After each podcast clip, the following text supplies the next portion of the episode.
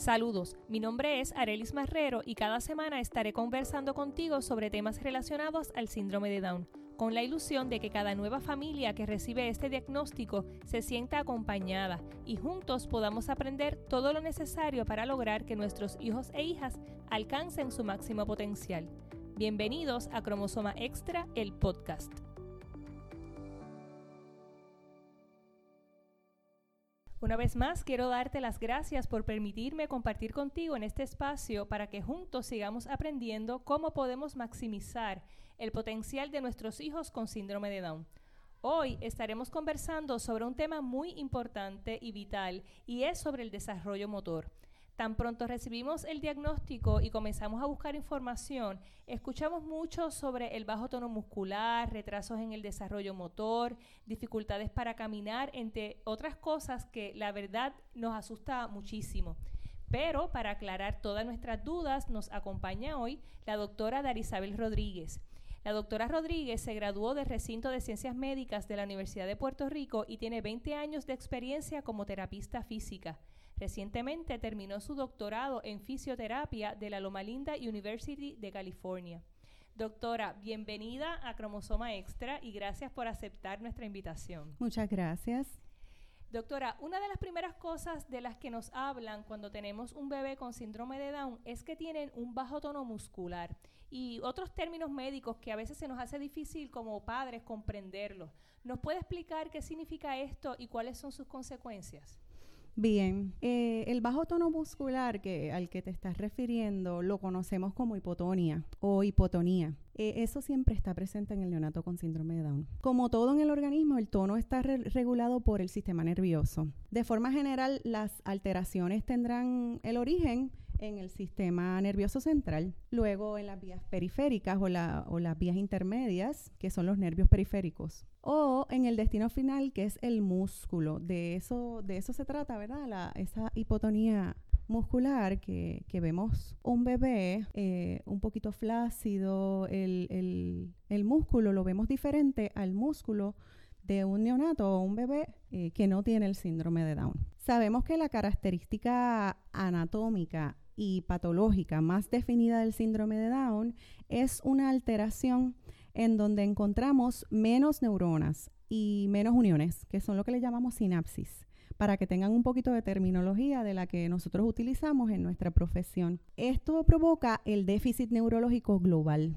De ahí vienen muchas de las situaciones y las limitaciones que ellos padecen. Eh, y eso es el causante de la hipotonia con la que ellos nacen. esa situación patológica, pero es anatómica, o sea, es una patología como si fuera una enfermedad, por eso le llamamos patológica, pero realmente es, de parte de su anatomía, que nacen con ellos. O sea, que ya es parte de su característica física. Exacto. Y esto es prácticamente en un 100% de ellos. Lo que pasa es que son en diferentes grados, algunos más severos y algunos más leves. Y también puede depender el área del cuerpo donde esté un poquito más débil. Eso es característico de cada, de cada caso, ¿verdad? Pero es global, es global. Eh, viene desde el sistema nervioso central, así que donde quiera que haya músculo, va a haber leve, moderado o severo un grado de hipotonia o, un tono muscular reducido.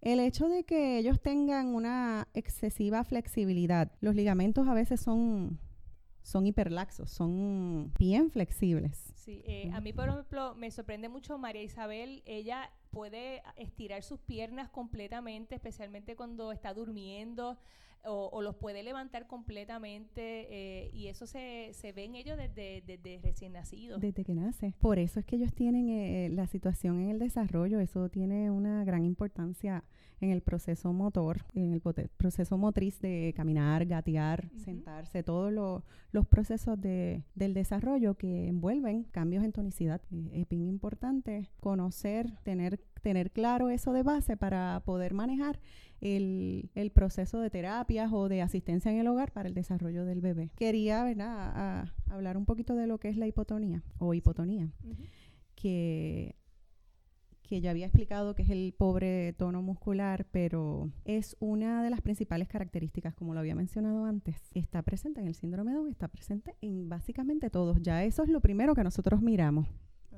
Y empezamos a hacer cierto tipo de palpaciones, evaluaciones de arco de movimiento, medidas de, cuánto mueven las articulaciones estos pacientes y así podemos ver, eh, además de las medidas de fuerza muscular, que las vamos haciendo ya más adelante, eh, luego se, se, tornan un poquito voluntarias, pero cuando bebés pues lo, todo, lo, todo lo medimos con los reflejos. Y así podemos ver el, el grado en que, que, ese bebé, ese neonato, está afectado con, con el caso de la hipotonia. Eh, eso no es exclusivo del síndrome Down.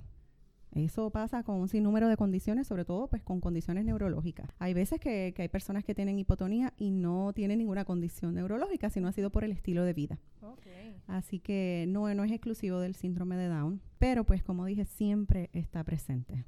En mayor o menor grado, siempre, okay. siempre va a estar presente.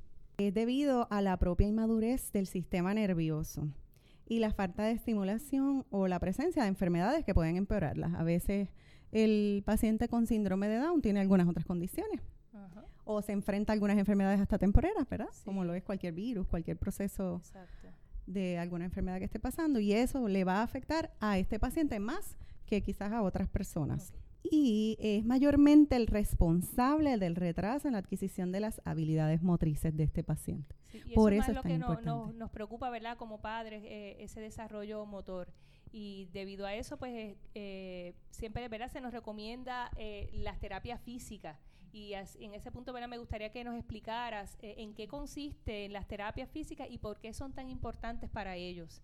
Pues mira, eh, la terapia física en los pacientes de síndrome de Down, igual que en cualquier paciente pediátrico, eh, el objetivo es trabajar con ese desarrollo motor no, en el paciente de, de, síndrome Down, la característica es que nosotros no nos enfocamos en acelerar la velocidad del desarrollo motor grueso. No es que camine más rápido, ni que gatee más rápido, ni que se pare más rápido. Cada paciente lo va a hacer, ¿verdad? A su paso, pero, pero lo que hacemos es eh, reducir el desarrollo de patrones de movimientos compensatorios anormales, ¿verdad?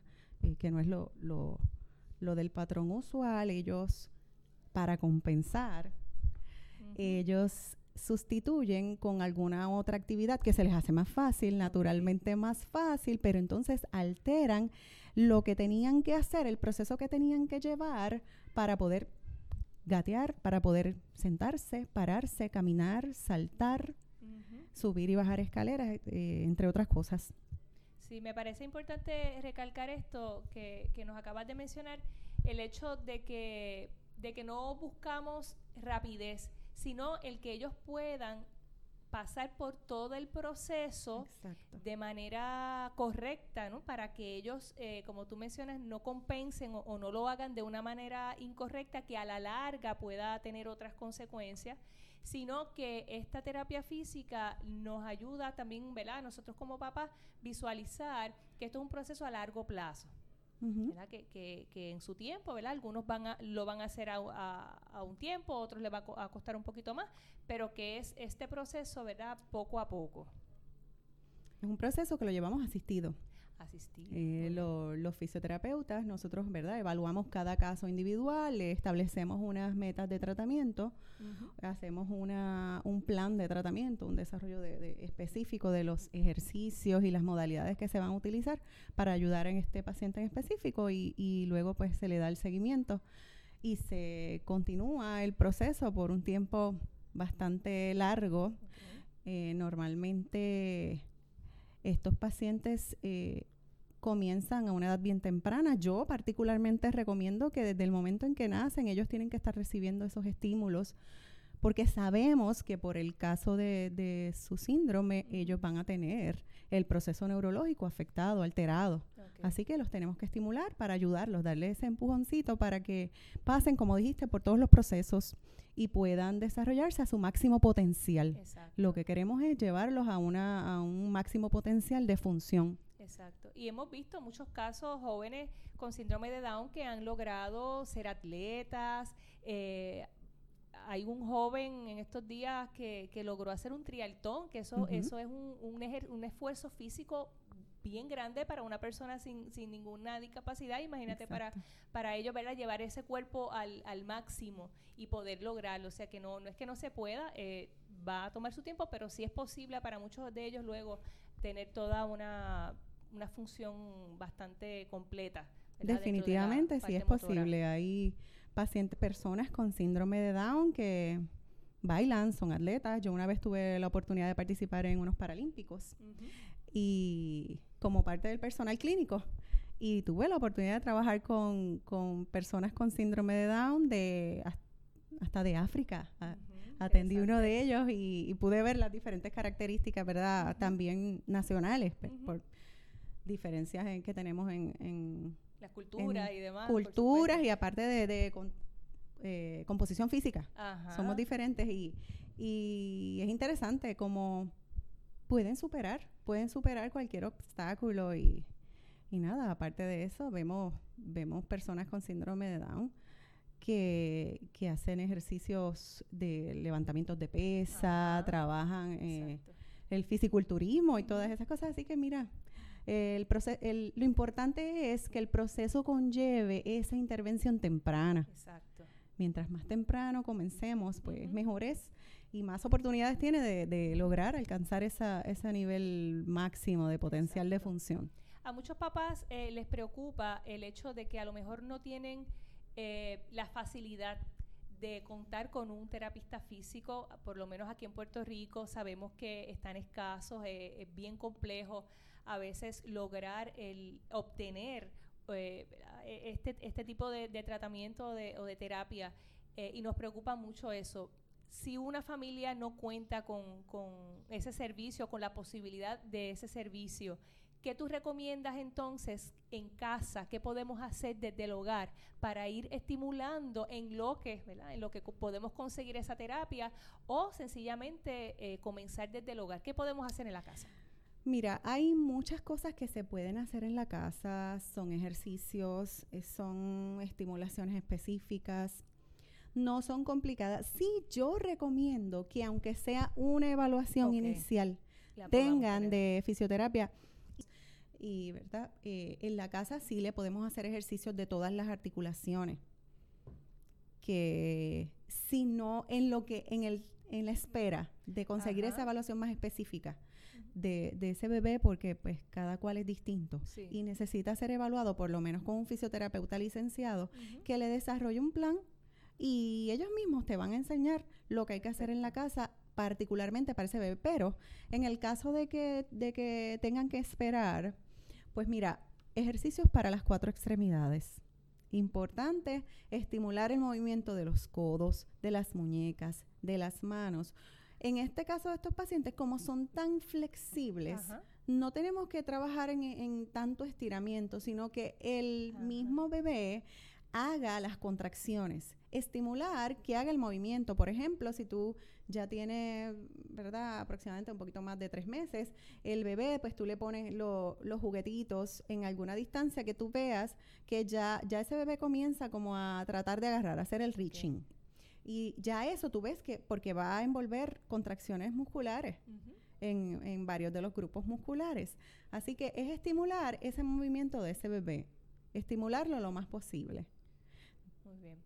Y, y en, caso de los adultos, que ya ha pasado tal vez la etapa de los niños, ¿verdad? De su adolescencia, y en la adultez todavía sigue presentando ese bajo tono muscular, ¿para ellos también es importante que, qué cosas pueden hacer? Sí, mira, para los adultos eh, les ofrecen, les siguen ofreciendo terapia física. Hay pacientes que quizás nacieron en otra época. Que no, no teníamos tanto conocimiento de lo que era la intervención temprana, aunque sí la había, no, quizás no había tanto acceso. Exacto.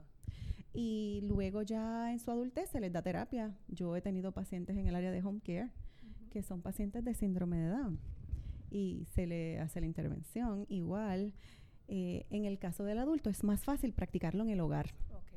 Uno mismo, si, eh, si no tienes la facilidad a recibir una fisioterapia oficial, le puedes practicar ejercicios, son ejercicios de tus cuatro extremidades, eh, estimulación de movimientos de codo, de hombro, flexiones, extensiones, coger una bola, tirar una bola, hacer ejercicios de squat o sentadillas, eh, siempre asistidos con el balance para que no tengan una caída, velar siempre la seguridad, el, la ambulación, caminar, eh, vigilar ese patrón ambulatorio que aunque esté un poquito alterado, tratamos de que ese paciente este, eh, camine lo más funcional posible y lo más alineado posible y en la casa pueden estar pendientes, ver cómo si ya utiliza un andador porque está en la adultez y tiene problemas de balance, pues mira, velar que cómo, a qué altura está ese andador, cómo agarras, cómo es el agarre, si lo coloca bien, si no lo está arrastrando, si no es de ruedas, etcétera, etcétera. Eh, son muchas cosas que se pueden hacer en la casa. Yo siempre recomiendo que haya por lo menos una visita que le desarrollen un plan y ya de ahí podemos seguir. Yo recomiendo que, que, este servicio, este servicio debe ser toda la vida. O sea, la terapia física, no solo en síndrome de Down, eh, para mí yo digo que, que, esto es importante para todos, hasta los que no tenemos ningún síndrome. Pero el paciente de síndrome Down debe estar recibiendo terapia física lo más pronto posible en su vida, hasta lo más lo más tarde posible, o sea, deben continuar. Claro que con el tiempo, mamá, hermanitos, tutores, encargados van a saber lo que van a hacer porque van a presenciar las terapias y ya luego lo pueden continuar en la casa. Quizás no tienen que estar invirtiendo ni estar todo el tiempo yendo a una clínica y ya el mismo paciente va a saber hay casos sorprendentes que yo veo en las redes sociales y en, y en el televisor y en casos que conozco que ellos ya saben los ejercicios que hacen. claro, por la repetición. La repetición. Ellos tienen una capacidad retentiva igual que tú, igual que yo. Eso es así. Y ellos, pues, a la repetición, pues ya ellos saben lo que tienen que hacer y practican sus ejercicios y desarrollan sorprendentemente tono muscular. Exacto, wow. Sí, hay muchos que uno los ve y dice, wow, esta persona tiene mejor tono y mejores músculos que uno, quizás, o que cualquier persona, uno mismo, uno dice, wow. Sí, que aquí lo importante es que ellos siempre se mantengan en actividad sí, importantísimo, importantísimo. Hay unas características que, que nosotros observamos en la fisioterapia que son bien importantes para desarrollar nuestro plan de tratamiento y en el caso de mamá, papá, tutores encargados, deben estar pendientes de, de esas características desde que nacen para que puedan informárselo a su médico o a su fisioterapista. Perfecto, si nos puedes mencionar específicamente esas cositas que, debemos estar pendientes, que debemos observar. Claro que sí. Además de la hipotonía, que ya hemos hablado de, eso, que es el bajo tono muscular, debemos estar pendientes a la hiperlaxitud ligamentosa y muscular, que fue de la que hablé. Eh, esa flexibilidad extrema, como estabas diciendo, que María Isabel tiene una flexibilidad increíble. Así mismo es. Ellos parecen elásticos, más que los otros niños que normalmente son de goma, elásticos. Ellos tienen una hiperlaxitud de esos ligamentos. Tienen también pues la hipermovilidad articular que viene dentro de esa misma hiperlaxitud articular o ligamentosa, ¿verdad? Eh, tienen una tendencia a la obesidad. Ajá. Y eso hay que vigilarlo sea, la nutrición y la alimentación y los ejercicios, hay que estar bien pendiente y hay que vigilar eso para que no desarrollen la obesidad, porque tienen una tendencia. El sistema cardiopulmonar está poco desarrollado, así que debemos, debemos estar pendientes de la respiración, de que si se agitan mucho y eso seguramente el pediatra está bien pendiente porque sabe que tiene un paciente de síndrome de Down y ellos esas son de las primeras cosas que observan. Pero tenemos que estar pendientes porque depende de esa capacidad cardiopulmonar, va a ser nuestro plan de tratamiento. Ellos tienen el retraso en el crecimiento psicomotor, esa combinación de lo motor con lo, con lo que va en el desarrollo mental, de, su de su crecimiento. Perdón. ellos tienen problemas de equilibrio. Muchas veces el, el equilibrio deficiente se debe a la hipotonia, y a unos problemitas que ellos tienen en los pies. Eh, es una característica bien común que mucha gente no lo sabe. No lo sabe y ves, ay, mira, yo tengo un bebé con síndrome Down, pero a lo mejor nadie le ha dicho que le mire los piecitos. Ellos tienen una condición que se le llama, eso es una sintomatología, ¿verdad? Sindactilia, que son los dedos uniditos. Algunos, si algunos lo presentan. Tú ves que tienen eso, no todos lo tienen, que tienen esos dedos unidos y la la separación entre dedos comienza más arriba y algunos lo tienen unido completo hasta el final. Eh, y eso afecta. Sí, te voy a explicar. Y entonces tiene también la braquidactilia, que son los dedos más cortitos, tienen hipoplasia también, que el desarrollo incompleto de los dedos. Entonces, al tener ese desbalance en el pie, que el pie es la base de soporte, ¿verdad? Donde empieza la base de soporte, donde ponemos contacto con el suelo, pues ellos van a tener Esa un problema de, equilibrio, de equilibrio. Eh, ellos también, ellos tienen también esa, una separación particular entre los dedos del pie, en especial el, el que es el dedo gordo que le decimos, el dedo gordo del pie, lo vas a ver, lo tienen como hacia el ladito. Entonces, con eso ellos compensan. Pues, ¿qué pasa? Que lo sigan abriendo cada vez más porque como eh, le ofrecen más, más ancha la, la base de soporte en los pies y, y eso les ayuda a hacer, a hacer equilibrio. Por el problema de equilibrio, sí debemos trabajar con los zapatitos que le pongamos. Cuando hagan ejercicios, yo muchas veces recomiendo, si el área está bien limpia, libre de, Sí. de problemas donde le pueda haber un accidente, ponerlos descalzos Ok. para que ellos tengan también esa, Ese esa- contacto ese sensorial. contacto sensorial con el piso, exactamente. Y tenga libertad en sus deditos, para que esos dedos empiezan a, a- a tomar tono muscular, para que se pongan más, Más- para más que ellos se fuerte. pongan más fuertes, como le decimos, ¿verdad? Ajá. Comúnmente las mamás, que se pongan más duritos Ajá. y puedan desarrollarse mejor. Interesante todo eso que, que nos mencionas y que debemos observar, como tú bien mencionas, porque muchas veces eh, tenemos muy buenos médicos, buenos doctores y demás, pero hay algunos que, que no necesariamente están tan eh, empapados con toda esta información y muchas veces somos nosotros como mamá y papá que le decimos al doctor, mire doctor, yo me he dado cuenta de esto, eh, me he fijado tal vez en esta parte de su cuerpo, dígame usted si eso está bien, si no, qué podemos hacer. Y muchas veces somos nosotros con esa pregunta al, hacia el doctor o hacia el mismo fisioterapia, fi- fisioterapista o cualquier otro terapista y nos vamos dirigiendo y vamos aprendiendo un poco más. Así que me parece súper interesante todo esto que nos acabas de mencionar. Eh, para que nosotros como padres que estamos comenzando, ¿verdad? nosotros en el caso de María Isabel, ella sí ha tenido la oportunidad de ser evaluada y de recibir terapia física desde, pues, desde su nacimiento, inclusive eh, ha tenido también servicio de quiropráctica desde pequeña, que también eso le ha ayudado un poquito, ¿verdad? En toda esta parte motora y demás. Eh, pero, como te digo, muchas familias que están en este proceso comenzando, cositas que tenemos que estar pendientes, que tenemos que estar eh, ¿verdad? en observación y aprendizaje continuo. Para eso estamos aquí en este podcast de Cromosoma Extra llevando esta información. Doctora, si hay alguna otra información adicional que usted entienda que algún mensaje para nuestras familias. Verdaderamente que es muy importante, aparte, a, a pesar de ¿verdad? que ahora estábamos hablando exclusivamente de la fisioterapia, Ajá. de que sea combinada eh, las terapias de rehabilitación, incluyendo la terapia ocupacional Sí. y la terapia del habla. Que Esas esos tres, las tres son las más importantes. procesos ter- terapéuticos estén presentes en ese desarrollo de ese niño, desde bebés hasta que podamos ofrecérselo toda su vida para ayudarlo a que sea un adulto exitoso, que tenga, que logre sobrepasar todos los obstáculos que se presentan en la vida de todos, no exclusivamente de ellos porque tienen síndrome de Down y, y logren su máximo potencial rehabilitativo.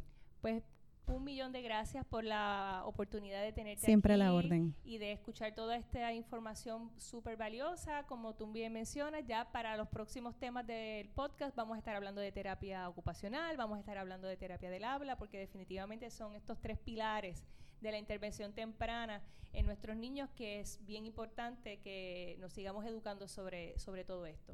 Quiero agradecer nuevamente a todos nuestros oyentes por este ratito y por darnos la oportunidad de compartir con ustedes este y muchos otros temas más que vamos a estar trabajando en los próximos episodios. Recuerda que si tienes algún tema en específico o alguna duda que quieras que discutamos por aquí, escríbeme por Facebook, por Instagram o envíamela directamente a extraespecial21@gmail.com. En las redes sociales nos encuentras en el perfil de nuestra microempresa familiar de confección de muñecas artesanales que se llama Extra Especial. Así nos consigues en Facebook y en Instagram. En las notas del episodio te dejo los enlaces de contacto. Si encuentras valor en este contenido, comparte este episodio en tus redes, en tus chats y recuerda suscribirte y dejarme tu reseña. Hasta la próxima.